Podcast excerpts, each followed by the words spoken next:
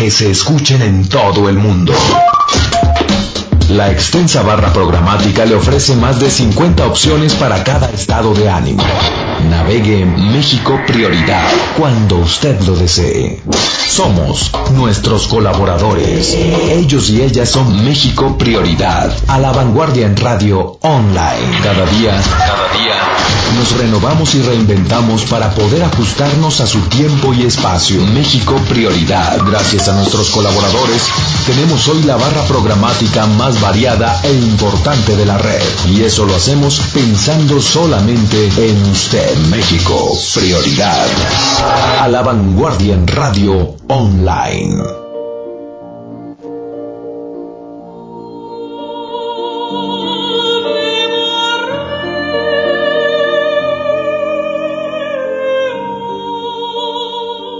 Amor, ciencia, religión, conocimiento y muchas cosas más puedes encontrarlo en La civilización del amor, un programa que analiza la conducta con humanidad bajo la dirección de Monseñor Rogelio Montenegro Quirós. Conduce Marta Patricia Ramos. Iniciamos.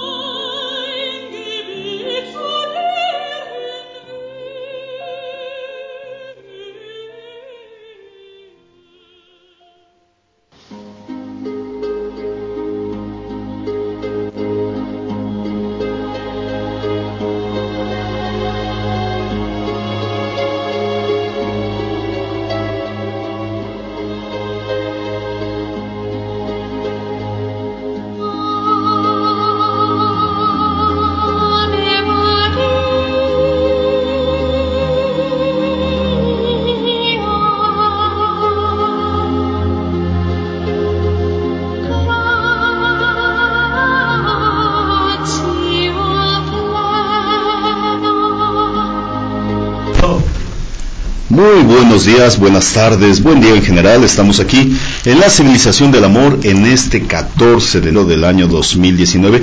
Todavía un año, un año eh, joven, un año, bueno, no, todavía niño, un año nuevo. Todavía vale decir feliz año nuevo, pero no nos limitemos a lo que eso se reduce, que es unos el, el primer mes, sino en general en general. Esperemos que este año sea muy venidero de mucha salud, de éxito, de pruebas superadas y de buenas intenciones.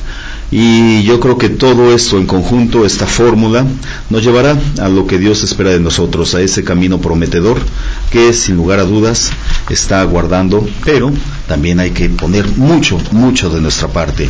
Vivir en armonía, vivir sin egoísmos, vivir agradecidos, vivir eh, en consideración a las necesidades que otros puedan tener y que en nuestras manos pudiera estar una luz de esperanza y una realidad que les pueda cambiar un poquito el panorama. Ante el micrófono Gustavo Osorio Alvarado les da la más cordial bienvenida a este espacio que lunes con lunes, salvo algunas excepciones, como fue el mero 24 de diciembre, el primero de enero, estamos teniendo con el agrado y el cariño de siempre llegar a ustedes a través de México Prioridad. Ricardo Camela en Consola Digital, muchísimas gracias Ricardo, siempre dispuesto para que esto tenga los términos que necesitamos, que buscamos y que esperemos sean del agrado de todas y todos ustedes. Marta Patricia Ramos, ¿cómo estás, Pati? Oye, pues muy contenta, tienes razón. Eh, nos tocaron dos días de descanso claves, Ujú. que es la Navidad, ya los mencionaste, y bueno, nos da mucho gusto volver a saludarte en este año. Así es. Eh, y- Desde el año pasado no nos vemos, Pati. Así es. ¿Verdad? Y pues con la grata presencia de nuestro muy estimado Celestino Centeno. Así es, Celes, ¿cómo estás? Muy bien, muchas gracias por la invitación. Feliz de compartir nuevamente este espacio con todos los que nos siguen y pues agradecido con el Señor porque siempre Él sabe lo que nos conviene y nos permite. A veces no lo entendemos a la primera, pero el Señor siempre verifica lo que dice la palabra. Dios obra todo en bien de los que ama. Así que todo lo que el Señor nos ha concedido vivir en este año que ha concluido y lo que el Señor nos permitirá vivir en este año que comienza, pues será siempre un signo evidente de que el Señor está al cuidado de nosotros, siempre al pendiente de nuestros pasos. Así es, Celeste. ¿Y qué tal nos cerró el año, Celeste? ¿Todo bien? Todo bien, gracias a Dios. Eh, trabajo como siempre, que el Señor pues nos bendice abundantemente en eso, pero con mucha alegría. Perfecto. ¿Qué les parece, Patti, Celes, Ricardo y todos quienes nos escuchan? Sí, damos lectura a estos escritos tan maravillosos que tanto nos enriquecen. La primera lectura está tomada del libro del profeta Isaías. El capítulo es el 40, los versículos del 1 al 5 y del 9 al 11. Consuelen, consuelen a mi pueblo, dice nuestro Dios. Hablen al corazón de Jerusalén y díganle a gritos que ya terminó el tiempo de su servidumbre y que ya ha satisfecho por sus iniquidades, porque ya ha recibido de manos del Señor castigo doble por todos sus pecados. Una voz clama, preparen el camino del Señor en el desierto, construyan en el páramo una calzada para nuestro Dios. Que todo valle se eleve, que todo monte y colina se rebajen, que lo torcido se enderece y lo escabroso se allane. Entonces se revelará la gloria del Señor y todos los hombres la verán. Así ha hablado la boca del Señor. Sube a lo alto del monte mensajero de buenas nuevas para Sión. Alza con fuerza la voz, tú que anuncias noticias alegres a Jerusalén alza la voz y no temas. Anuncia a los ciudadanos de Judá, aquí está su Dios, aquí llega el Señor lleno de poder, Él que con su brazo lo domina todo. El premio de su victoria lo acompaña y sus trofeos lo anteceden. Como pastor, apacentará su rebaño, llevará en sus brazos a los corderitos recién nacidos y atenderá solícito a sus madres. Palabra de Dios. Te alabamos, Señor. El salmo es el 103 y la respuesta, bendice al Señor alma mía. Bendice al Señor, alma mía. Bendice al Señor alma mía, Señor y Dios mío. Inmensa es tu grandeza, te vistes de belleza y majestad, la luz te envuelve como un manto. Bendice al Señor, alma mía. Por encima de las aguas construyes tu morada. Las nubes son tu carro, los vientos tus alas y mensajeros, y tus servidoras las ardientes llamas. Bendice al Señor, alma mía. Qué numerosas son tus obras, Señor, y todas las hiciste con maestría. La tierra está llena de tus criaturas, y tu mar, enorme a lo largo y a lo ancho, está lleno de animales, pequeños y grandes. Bendice al Bendice Señor, al Señor, alma mía. Todos los vivientes aguardan que les des de comer a su tiempo. Les das el alimento y lo recogen. Abres tu mano y se sacian de bienes. Bendice al Señor, alma mía. Si retiras tu aliento, toda criatura muere y vuelve al polvo. Pero envías tu espíritu que da vida y renuevas el aspecto de la tierra. Bendice al Señor, alma mía. Lectura de capítulo 2, versículos 11 al 14, capítulo 3, versículos del 4 al 7, de la carta del apóstol San Pablo a Tito. Querido hermano, la gracia de Dios se ha manifestado para salvar a todos los hombres y nos ha enseñado a renunciar a la vida sin religión y a los deseos mundanos para que vivamos, ya desde ahora, de una manera sobria, justa y fiel a Dios, en espera de la gloriosa venida del gran Dios y Salvador, Cristo Jesús, nuestra esperanza.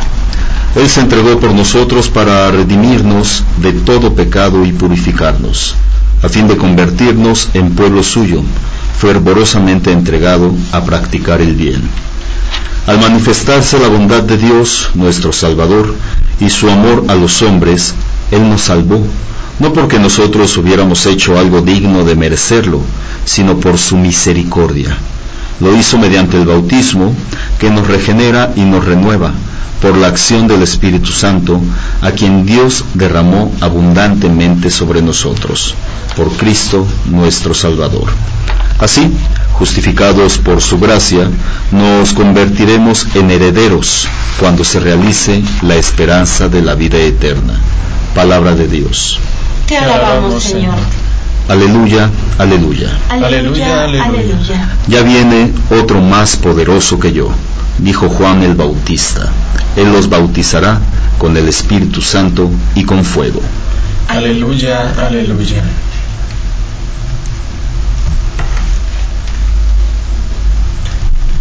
El Evangelio según San Lucas, capítulo 3, versículos 15 al 16 y 21 al 22. En aquel tiempo, como el pueblo estaba en expectación y todos pensaban que quizá Juan el Bautista era el Mesías, Juan los sacó de dudas diciéndoles, Es cierto que yo bautizo con agua, pero ya viene otro más poderoso que yo, a quien no merezco desatarle las correas de sus sandalias. Él los bautizará con el Espíritu Santo y con fuego. Sucedió que entre la gente que se bautizaba también Jesús fue bautizado. Mientras éste oraba, se abrió el cielo y el Espíritu Santo bajó sobre él en forma sensible como de una paloma, y del cielo llegó una voz que decía, Tú eres mi Hijo, el predilecto, en ti me complazco. Palabra del Señor. Gloria, a ti, Señor, Jesús. Pues estamos celebrando el bautismo del Señor y bueno, para ello invitamos a, a la hermana Celestina para que nos haga favor de ampliar más desde el aspecto teológico.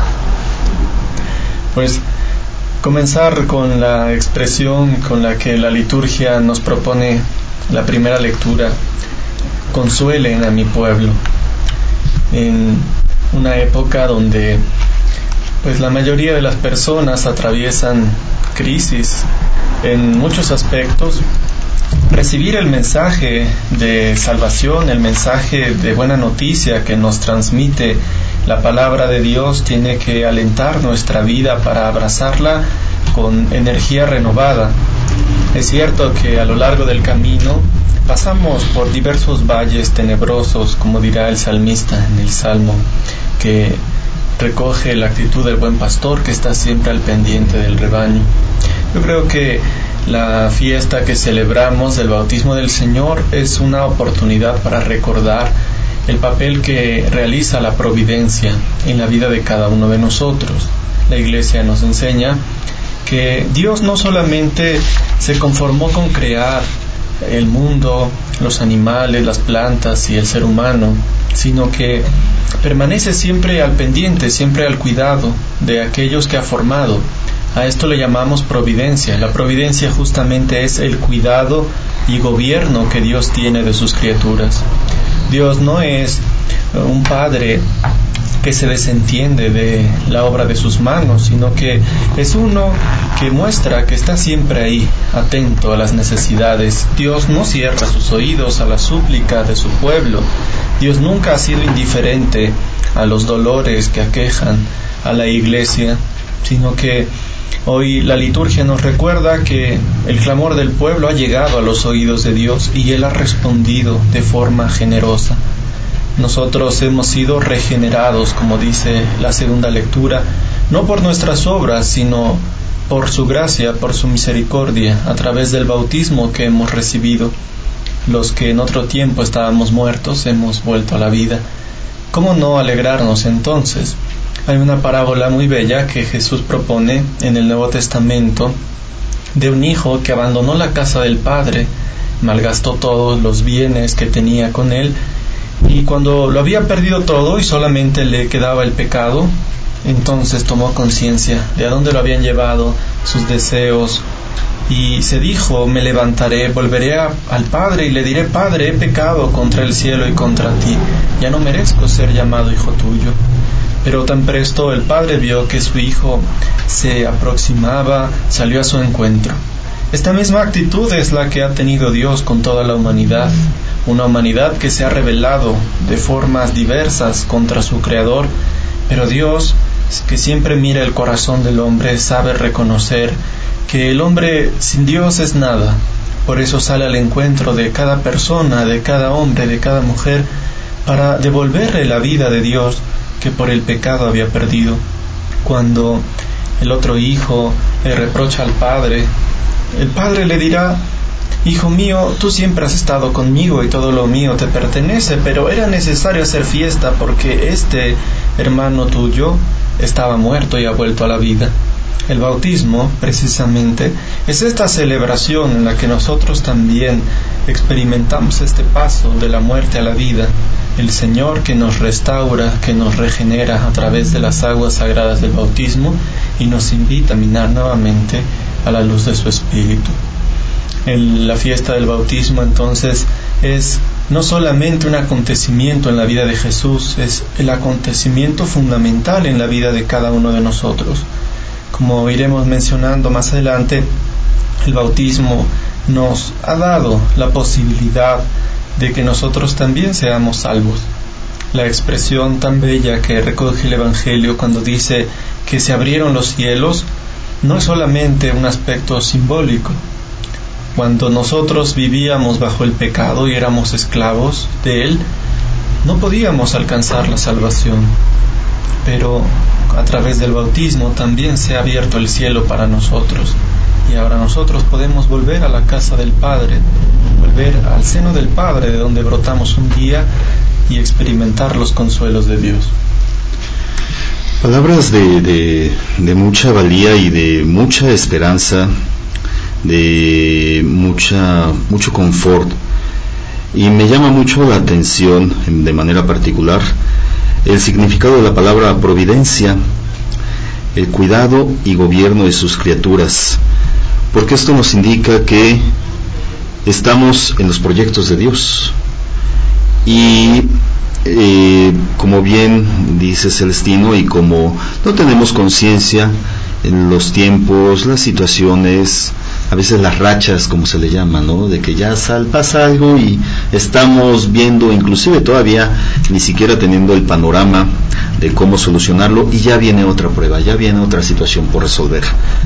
Entonces todo esto, el, imaginarnos y el sabernos parte de un proyecto, de un propósito eh, bueno, de un propósito amoroso, y que también haya algunos eh, formas a través de las cuales, como insisto, también nosotros damos de nosotros como parte de este concepto, como parte de esta grandiosidad que es el proyecto de Dios, también estamos que eh, forzados a identificar muchos aspectos que nos enriquecen de manera personal y también de manera de proyección. Entonces, como bien menciona Celestino, nunca hay que olvidar que somos, somos criaturas de Dios y que Él está siempre cuidando de nosotros y también dirigiéndonos. También cuando hablas de los valles que a veces tenemos que pasar, eh, la primera lectura me llama mucho la atención en el de que consuelen, consuelen a mi pueblo. Yo creo que el Señor está cerca de nosotros precisamente en esos momentos en los que más angustia tenemos y me viene a la memoria las palabras de San Pablo, te basta mi gracia. Por más que sean los problemas, es más la misericordia del Señor porque no nos abandona, no nos falta el pan, quizá pueda haber una temporada donde no haya trabajo para, bueno, las personas que nos escuchan, pero el pan no falta en la mesa, ¿no? Y tarde o temprano, pues esas rachas pasan. Yo creo que lo que debemos preocuparnos más bien era lo que mencionaba también Monseñor Rogelio Montenegro en su programa, en su mensaje de inicio de año, ¿no? Se hace unos propósitos, pero poco nos deseamos la paz, que haya paz en nuestro corazón, una paz que no la da el mundo. Y en ese sentido, pues también me llama la atención que cuando me pongo a pensar, pues la tía de San Juan Bautista, fue la Virgen María y también pasó por momentos eh, difíciles. Sin embargo, nuestro Señor se forma como, como los demás discípulos que seguían a Juan el Bautista para, ser, para recibir el bautismo, ¿no? Con gran humildad, ¿no? Con, con, algo que a veces nos nos está tan lejos, ¿no? Y que es, yo creo que es parte de nuestra esencia, ¿no? Y aprovechando que está el seminarista, fíjense que a mí me gustaría hacerle una pregunta que hace ratito estaba leyendo precisamente este, aquí en, unas reflexiones que, que, traemos en donde este, debemos confiar en el Señor. Eh, bueno, pero a donde voy a aterrizar es el Deuteronomio capítulo 5, versículo del 5 al 10, porque se dice que cuando alguien le quitaba la sandalia a otro, realizaba un acto simbólico que expresaba el hecho de adueñarse de un derecho de otro. Y nos citan Deuteronomio 25 del 5 al 10. Y dice esto, a mí me cuesta trabajo entenderlo. Si unos hermanos viven juntos y uno de ellos muere sin tener hijos, la mujer del difunto no se casará fuera con un hombre de familia extraña.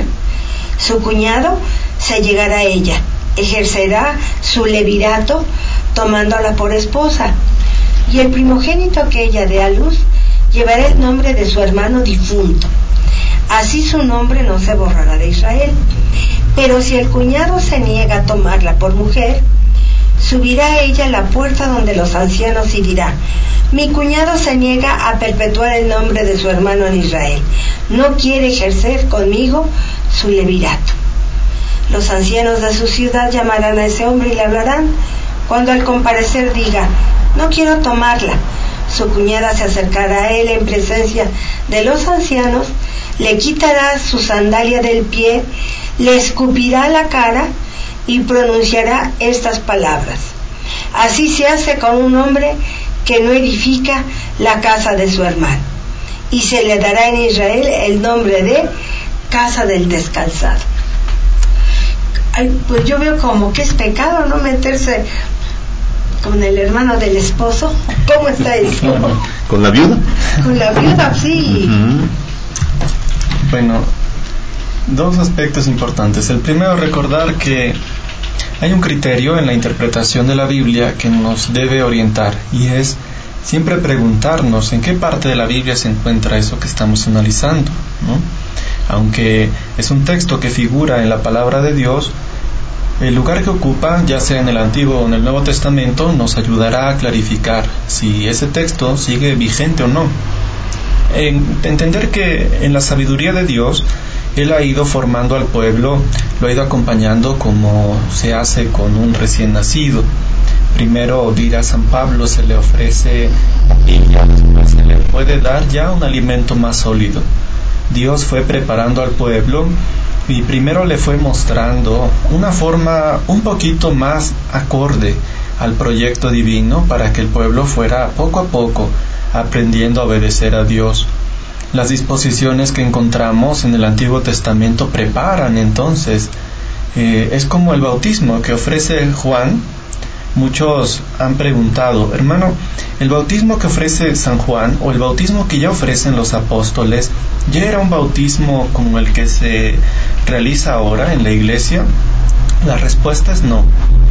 Los padres de la iglesia explican que el bautismo de Juan, el que daba en el Jordán, no confería la gracia como lo hace el bautismo cristiano, solamente preparaba para ella, disponía porque era un bautismo que llamaba al arrepentimiento. Entonces preparaba el corazón para recibir la gracia, pero no la transfería. En este sentido, eh, la palabra de Dios es muy clara cuando se refiere a algunos pasajes del Antiguo Testamento para decir que la mayoría de ellos son tan solo un anticipo, son, San Pablo lo llamará, son sombras de lo venidero. La realidad ahora es la persona de Cristo. Por eso, cuando uno se acerca a estos pasajes, hay muchas veces que nos genera confusión. Pero entender entonces que están dirigidos a un pueblo en una época concreta y que tiene una finalidad eh, específica, ¿no? Para ir formando, ir encaminando al pueblo en orden a la obediencia a los mandamientos de Dios. Ahora, entender que también en el Antiguo Testamento se tenía la idea de la retribución.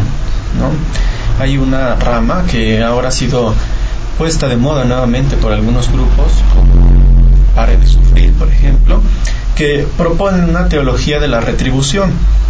Esto significa que según su manera de ver las cosas, al hombre que obedece a Dios le va bien, al hombre que se revela contra Dios le va mal. ¿no? Entonces, mientras mejor te portas, mejor te va. Parece que tiene sentido, ¿no? Uno lo puede analizar y dice, pues claro, si yo busco hacer la voluntad de Dios, por supuesto que Él va a ser bueno conmigo y me va a bendecir. Había tres formas para comprobar que una persona era bendecida o no por Dios. La primera era larga vida. Si esta persona lograba vivir años suficientes, significaba que Dios estaba ahí con ella. Por eso Dios es eterno. Dios escapa al tiempo. Mientras más años viva una persona, más cerca está de la eternidad de Dios. Por eso los personajes del Antiguo Testamento a veces leemos que vivían cientos de años, ¿no? El personaje que vivió más años según la Biblia pues fue Melquisedec.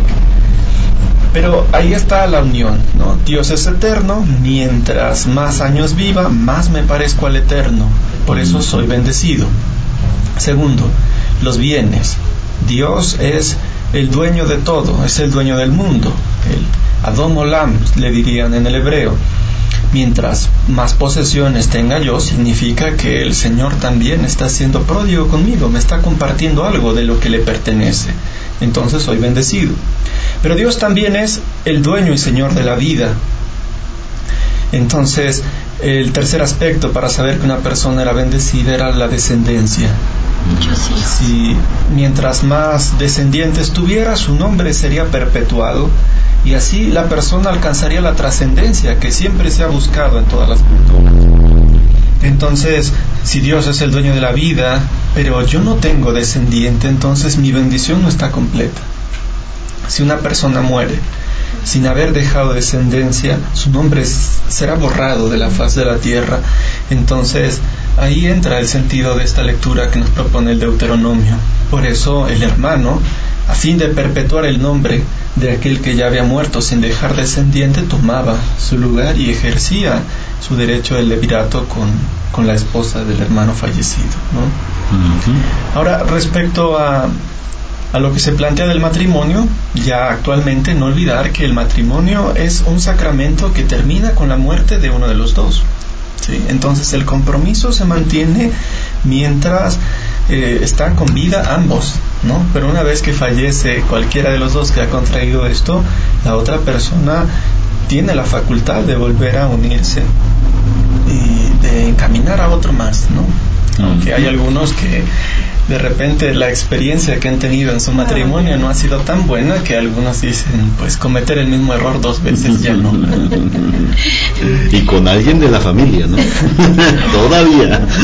no, porque, bueno, me refiero, eh, como está diciendo muy acertadamente, son sombras de una realidad que se va a ver ya en plenitud en el Nuevo Testamento, pues hay estudios, incluso médicos, y, y, por eso también los sacerdotes prohíben que se casen entre familiares, porque los, eh, los niños no pueden nacer también, vaya. Sí, puede haber alteraciones, ¿no? Y acá a lo mejor también cabría el hecho de que, bueno, la acepta como hacen los árabes, ¿no? Que quedan muchas viudas mientras las pueda mantener, pero yo lo que me cuestionaba, digo, ¿llegaría a una relación sexual con el cuñado? Sí, de hecho es, es la, el, principio ¿no? de, mantener el, legado, por decirlo, de quien ya no está, ¿no? a través de su nombre. Sucede que la, la perspectiva de la retribución no es promovida por la Iglesia Católica, ¿no? Entonces, eh, ya desde el Antiguo Testamento había algunos textos que rompían con esta idea de que al que obra bien le va bien, porque tenemos el caso, por ejemplo, del justo Job, que es un hombre que vive apegado a la voluntad de Dios y sin embargo le toca pasar por episodios donde llega a perderlo todo, pierde a su familia, lo abandona a su esposa, él mismo contra el lepra, eh, pierde todas sus posesiones, pasa de ser un hombre completamente bendecido porque disponía de estas tres características a perderlo todo y entonces ser como quizá el hombre más maldito sobre la faz de la tierra. Sí, cuando dice, ¿no? Maldito el día que le dijeron a mi mamá que estaba encinta. Así es. Pero entonces ya este ejemplo nos deja ver que no siempre al que cumple la voluntad de Dios le va bien, porque el hombre que ha sido creado con libertad, pues decide, ¿no? Desde sí mismo si obrar el bien o no, y a veces las decisiones que otros toman repercuten en nuestra vida personal. Y esto no tiene que ver tanto con lo que Dios aquí hay un punto importante entre lo que Dios permite y lo que Dios quiere. Dios permite justamente que pasen muchos acontecimientos negativos en nuestra vida, como permitió que pasaran algunas de estas cosas en la vida del pueblo de Israel, e incluso permitió que su propio Hijo Jesucristo experimentara el suplicio que lo llevó a la muerte. Pero una cosa es decir que Dios permite esto y otra cosa es afirmar que Dios no quiere. Dios no quiere la muerte del pecador, como dice Ezequiel, sino que éste se arrepiente y viva. Si Dios permite algunos de estos acontecimientos negativos es porque Él tiene la capacidad de sacar de nuestros males bienes más grandes. Y justamente recordaba ahora las palabras del Salmo número 30, porque creo que resumen perfectamente esta obra que Dios ha hecho a través del bautismo lo que comenzó como una rebelión por parte del hombre contra su creador, Dios lo permitió, pero después transformó ese mal, esa maldad que llevó a la muerte al mismo hombre, a la misma criatura, en causa de salvación, en causa de su propia restauración. Y dice el Salmo 30, Yo te ensalzo, Señor, porque me has levantado, no has dejado que mis enemigos se rían de mí. Señor Dios mío, te pedí auxilio y me curaste. Tú, Señor, sacaste mi vida del sepulcro, me reanimaste cuando bajaba a la fosa. Canten para el Señor los que lo aman, recuerden su santidad con alabanzas, pues su ira dura un solo instante y su favor toda la vida. Por la tarde nos visita el llanto, por la mañana el júbilo. Es decir, el día de ayer ya terminó, lo que hayamos pasado, vivido, todas las circunstancias adversas que el Señor pudo haber permitido en nuestro camino, ya fueron. Comienza una nueva jornada, el Señor nos bendice y este es el motivo por el que nuestro corazón se alegra y canta con alegría al Señor. Muy bien, Celestino, muchísimas gracias. Vamos a una pausa musical cortesía de México Prioridad y seguimos platicando con ustedes en este lunes 14 de enero 2019.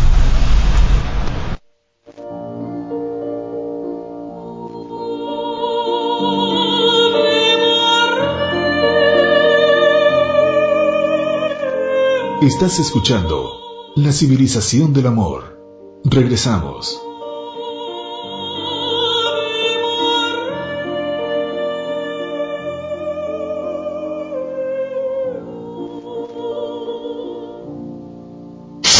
Producimos programas de radio en Puebla para que se escuchen en todo el mundo. La extensa barra programática le ofrece más de 50 opciones para cada estado de ánimo. Navegue en México Prioridad cuando usted lo desee.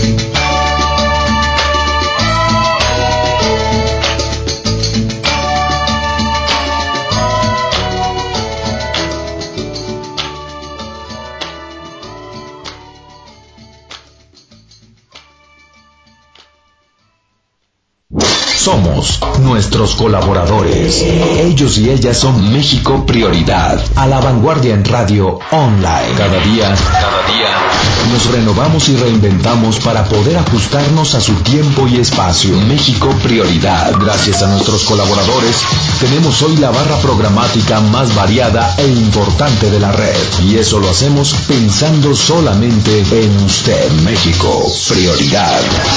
A la vanguardia en radio online.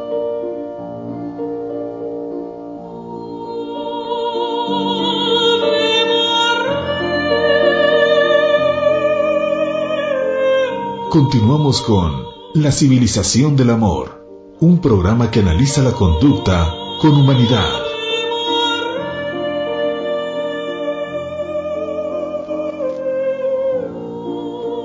Compro ediciones especiales. Seguimos acá después de haber escuchado, después de haber escuchado este gran tema que ya nos hizo favor Ricardo Camela de instruirnos de cómo se llama la promesa del pescador a cargo de Sergio Méndez, un tema que yo recuerdo desde mi infancia y que nos dice Patti que era tema de una serie de los 70. de televisión donde sacaban la naturaleza, los animales. Ok, y bueno, aquí nos hizo hacer esta, este recuerdo Ricardo Camela, le agradecemos muchísimo. Y continuamos con el tema, pero antes me gustaría eh, reiterar algunos aspectos, ¿no?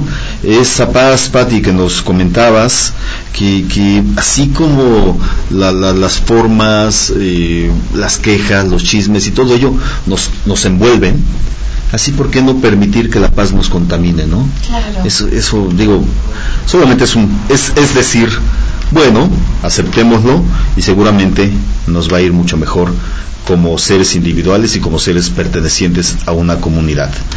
Celestino, nos estabas hablando como tema que nos representa el día de hoy sobre lo que es el bautismo del Señor, la celebración de ello. Así es, eh, pues esta fiesta no tan grande que es motivo de alegría, de júbilo, en el catecismo romano se presenta el bautismo, lo definen como el sacramento de la regeneración. Y a mí me agrada mucho esta expresión porque en la Sagrada Escritura encontramos muchas alegorías, muchas comparaciones de lo que Dios ha venido a hacer con este pueblo. Dios lo ha venido a purificar, lo ha venido a limpiar, lo ha venido a, regenerar justamente. A través de estas aguas sagradas del bautismo nosotros dejamos atrás la inmundicia que fuimos adquiriendo cuando decidimos alejarnos de Dios. San Juan Pablo II decía ya en su tiempo que lejos de Él, lejos de Cristo, solo hay oscuridad y muerte. La criatura que se revela contra su Creador solo encuentra eso. Cuando el mundo nos propone que en la medida en la que el hombre decide tomar o hacerse cargo de sí mismo, pero al mismo tiempo saca a Dios de su vida, el mundo nos dice que así el hombre alcanza la verdadera libertad y su plena realización, pero lo que queda no es la mejor figura de sí mismo, sino su peor sombra. El profeta Ezequiel en el Antiguo Testamento ya nos presenta una comparación que a mí me agrada muchísimo en el capítulo 16 de lo que Dios ha venido a hacer con su pueblo, este pueblo que en otro tiempo era despreciado, todos le volteaban la vista porque el pecado deforma a la persona. Nos ha hecho, nos constituyó como imagen y semejanza suya, pero cuando la criatura se revela contra su creador, se va deformando. Llega un momento en el que es incluso insoportable de ver y a veces esa es la respuesta a la pregunta que nos hacemos, ¿por qué los demás huyen de nosotros? ¿no? San Juan de la Cruz dice que quien anda en el amor ni se cansa ni cansa. Pero cuando nosotros escapamos de la mirada de Dios o pretendemos huir de su consuelo, nosotros vamos cayendo en esta inestabilidad y al final nos volvemos lo opuesto. Dice también alguno de los grandes santos de la iglesia que Dios hace amables todas las cosas. Es decir, Dios hace que una cosa sea digna de ser amada. Pero ¿quién se atrevería a amar a, no lo sé, el peor despojo de la humanidad? Pues aunque parezca que nadie, hay uno que se ha fijado, a pesar de nuestra condición tan deforme en la que quedamos, hay uno que supo fijarse, y eso es lo que nos narra el profeta Ezequiel. Dice el capítulo 16, dirás esto, dirás, esto dice el Señor a Jerusalén, por tu origen y tu nacimiento eres del país de Canaán. Tu padre era amorreo y tu madre era hitita. Cuando naciste, el día que viniste al mundo, no te cortaron el cordón, no te lavaron con agua para limpiarte, no te frotaron con sal, ni te envolvieron en pañales. Nadie se fijó en ti, ni se apiadó compasivo para brindarte alguno de estos menesteres. El día que tú viniste al mundo, quedaste expuesta en pleno campo, porque dabas asco. Yo pasé junto a ti, y te vi agitándote en tu propia sangre, y al verte, llena de sangre, te dije, vive, y te hice crecer como la hierba de los campos. Tú creciste, te desarrollaste y llegaste a la edad núbil. Se formaron tus senos y tu cabellera creció, pero estabas completamente desnuda. Entonces volví a pasar junto a ti y te vi de nuevo. Era tu tiempo, el tiempo de los amores. Extendí sobre ti el borde de mi manto y cubrí tu desnudez me comprometí con juramento y pacté una alianza contigo. Y tú fuiste mía, te bañé con agua, lavé la sangre que te cubría, te ungí con óleo, te puse vestidos recamados, zapatos de cuero fino, una banda de lino fino y un manto de seda. Te adorné con joyas, puse brazaletes en tus muñecas y un collar en tu cuello Puse un anillo en tu nariz, pendientes en tus orejas y una espléndida diadema en tu cabeza. Brillabas así de oro y plata, vestida de lino fino, de seda y recamados. Te alimentabas de flor de harina, miel y aceite. Te hiciste cada día más hermosa y llegaste al esplendor de una reina. Tu nombre entonces se difundió entre las naciones debido a tu belleza, que era perfecta, gracias al esplendor del que yo te había revestido, oráculo del Señor. Es una comparación que a mí me, agrada muchísimo, en un tiempo en el que nadie se fijaba en nosotros, en el que nadie era capaz de apostar, en el que nadie quería invertir más, porque nos consideraban la peor escoria que se movía sobre la tierra, hubo uno que pasó junto a nosotros, nos vio debatiéndonos en nuestra propia sangre, tratando de luchar por sobrevivir, pasó junto a nosotros y nos regaló una palabra. Nos dijo, vive. Y esa palabra transformó nuestra historia.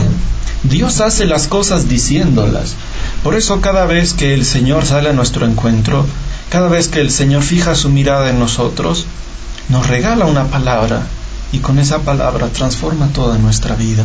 Nosotros seremos siempre menesterosos de una palabra de Dios, porque con esa palabra el Señor ha dado forma a todo lo que existe y con esa palabra nos sostiene. Es interesante cómo está llena de muchas expresiones que hoy podemos ver ya actualizadas en el sacramento del bautismo, cuando dice te ungí con óleo sagrado, cuando dice te revestí, te puse te adorné con las mejores joyas para que tú pasaras a reflejar también la realeza. Nosotros desde el bautismo pasamos a ser sacerdotes, profetas y reyes. Son todas estas joyas con las que el Señor ha querido revestir al que antes estaba desnudo, al que antes se debatía en su propia sangre en este charco, cuando todos pasaban de largo y nadie se fijaba en él. Tan grande ha sido entonces, querido hermano, el amor de Dios, su misericordia, que no nos ha dejado desamparados, sino que, como explica el Catecismo romano, a través de este sacramento del bautismo, el sacramento de la restauración, nos ha restaurado mediante el agua y mediante el verbo, mediante la palabra. Después, claro, el profeta Ezequiel va a decir en el verso 15, tú te pagaste de tu belleza, te aprovechaste de tu fama y fuiste a prostituirte, ¿no? Yo creo que es la peor tragedia. Uno que ha sido regenerado por Dios pero que al final, cuando ya ha sido levantado y ha sido llamado a una vida nueva, decide regresar, como dirá en otro pasaje la escritura, se cumple el proverbio verdadero, la puerca bañada regresa a su propio fango y el perro vuelve a su propio vómito. Son palabras muy duras que dirige la escritura, pero que hoy deben hacernos tomar conciencia de que nosotros, al ser regenerados con el sacramento del bautismo, ya le pertenecemos a Dios, ya no le pertenecemos al mundo. Hemos sido comprados por esta sangre y ahora se nos pide vivir de acuerdo a lo que somos.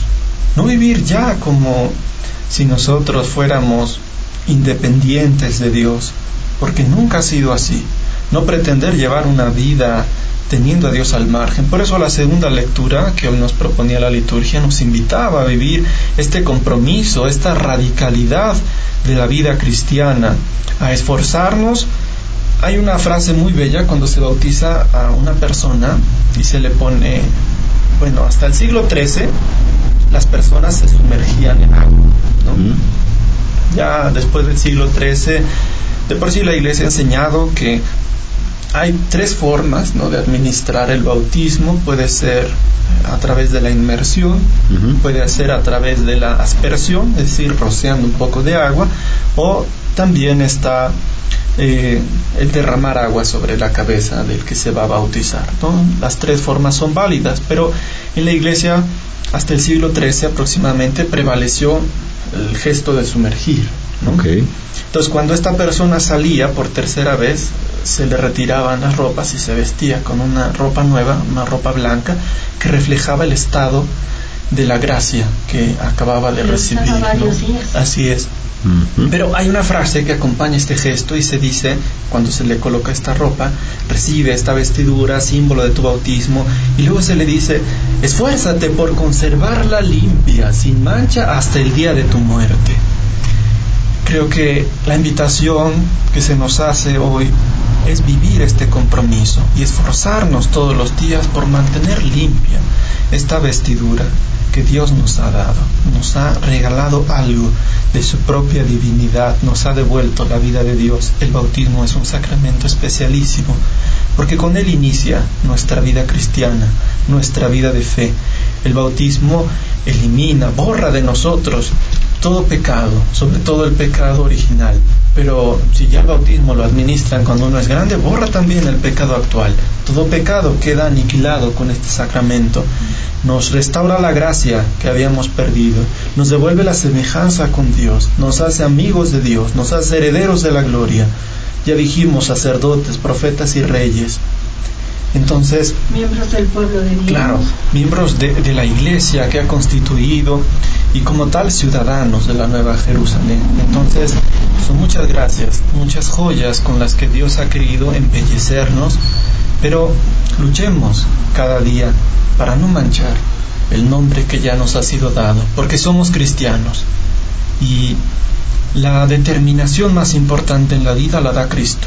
No la da la profesión, no la da los conocimientos que uno tenga, no la da los gustos, las preferencias, porque ahora sí nos presentamos ante el mundo, ¿no? Decimos yo soy de tal grupo, de tal partido, yo soy maestro, soy abogado, soy licenciado, como si la determinación más importante en la vida la diera lo que hemos ido adquiriendo.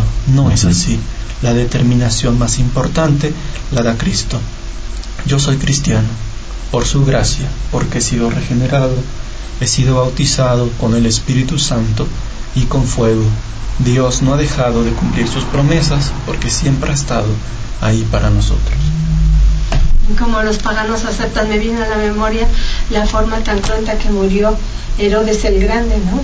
acusanado este, y, y, fue, lo fue deformando el pecado, me atrevo a decir, por la muerte tanta que ocasionó, empezando por sus propios familiares, su esposa, su suegro. Sí, sí, episodios tan, tan vergonzosos, ¿no? Tan vergonzosos que, como bien dices, Patti, seguramente tuvo su, su, repercusión, ¿no? Que nos, nos afea el, pecado, no nos huye. También puede haber una analogía con, el profeta que dice, ay madre mía, ¿por qué me diste a luz? no les debo ni me deben, ni sin embargo todos me En ese sentido, será que este, está ejerciendo la voz del profeta, hay que saber dilucidar si estamos en una actitud correcta o nos huyen porque somos... Eh, pues claro, ¿no? Este, tener en cuenta que mientras más acercamos a Cristo, más nos vamos asemejando a Él, ¿no? Llegará un momento en el que la gracia la vamos a mantener, no la vamos a volver a perder, porque aunque en el bautismo la gracia no sea restituida, cada vez que pecamos, otra vez la perdemos, ¿no? Pero es un ejercicio, una lucha continua.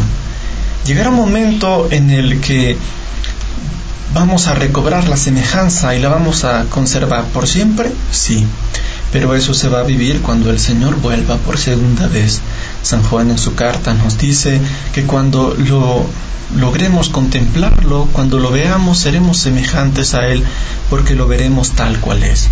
Ahora, dice San Juan, somos hijos de Dios, pero todavía no se ha expresado lo que seremos. Hay todavía una promesa de algo más grande. No sé qué tiene preparado el Señor para nosotros, para los que permanezcan firmes hasta el final.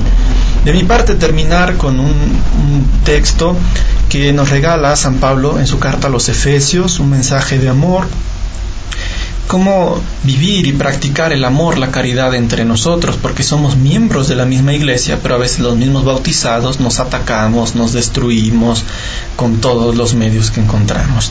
Entonces, San Pablo en su carta a los Efesios, capítulo 5, versos del 25 en adelante, invita, primero dice, maridos, amen a sus mujeres como Cristo amó a la iglesia y se entregó a sí mismo por ella, para santificarla, purificándola mediante el baño del agua y la fuerza de la palabra, y presentándosela resplandeciente a sí mismo, sin mancha ni arruga, ni cosa parecida, sino santa e inmaculada. Así deben amar los maridos a las mujeres como a sus propios cuerpos. El que ama a su mujer se ama a sí mismo, porque nadie aborrece jamás su propia carne antes bien la alimenta y la cuida con cariño, lo mismo que Cristo ha hecho con su iglesia.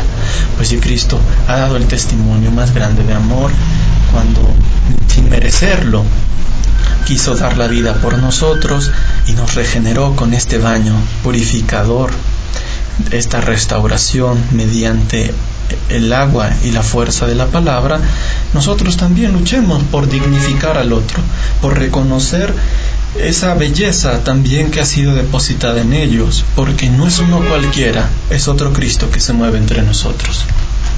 Muy bien, Celestino, muchísimas gracias como siempre por compartirnos toda esta enseñanza, esta visión de amor, de seguridad, de confianza en lo que es el designio de Dios para con nosotros. Y Patti, tenemos algo que notificarles. sí, hace una semana estuvo la profesora Gloria Sánchez Acevedo y ahora reiteramos la invitación.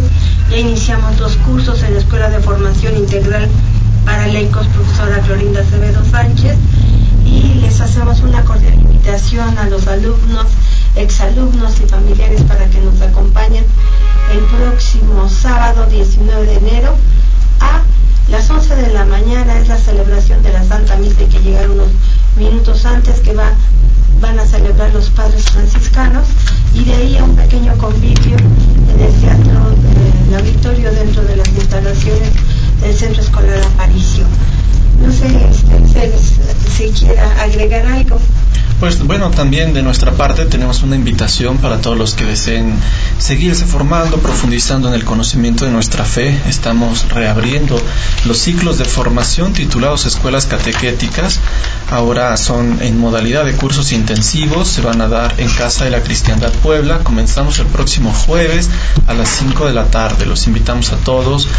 Eh, participen, lleven su Biblia, algún cuaderno. Es muy importante eh, meternos más de lleno en el conocimiento y profundización de nuestra fe cristiana. Algunos de los cursos que vamos a estar llevando son Introducción a la Sagrada Escritura, Introducción al Nuevo Testamento, Historia de la Iglesia, Cristología, Eclesiología, Sacramentos, Mariología. Están todos cordialmente invitados. Ojalá que nos ayuden a difundir esta invitación. Próximo jueves, 5 de la tarde, Casa de la Cristiandad Puebla, 33 Oriente y 18 mucho sur. Y allá nos estaremos viendo, si Dios permite, el próximo sábado también, ¿verdad? Este, en la 14 Oriente y el Boulevard 5 de Mayo. Muy bien, y tengo en mis manos lo que es la publicación número 257 correspondiente a enero 2019 de Evangelio y Cultura. Grandes artículos, discurso del pan, Eucaristía y la palabra se hizo carne, el libro de los proverbios, etcétera. Todo un compendio eh, realizado por personas que saben, saben de qué están, de qué están tratando y cuál es la dirección que conviene y es competente a todos nosotros como cristianos, como católicos y recordemos que esta publicación también al término viene algo muy interesante que es un artículo llamado Todos podemos ser santos. Aquí tenemos a grandes rasgos en una, en una cuartilla lo que es la vida y las acciones más sobresalientes de aquellos personajes que como San Fulgencio de Ruspe han sobresalido y merecen el identificar sus obras, sus acciones como, ¿por qué no?, como buenos inspiradores para que esto pueda ser parte integral de nuestra vida. Marta Patricia Ramos, llegamos al término de esta emisión. Ya pues solamente nos resta desearles que tengan una excelente y bendecida semana. Muchísimas gracias, Celestino Centeno, gracias Ricardo Camela, gracias a todas, todos ustedes que a través de México Prioridad se dieron cita con nosotros y estaremos por acá en los lunes subsecuentes. Mientras tanto, hasta siempre.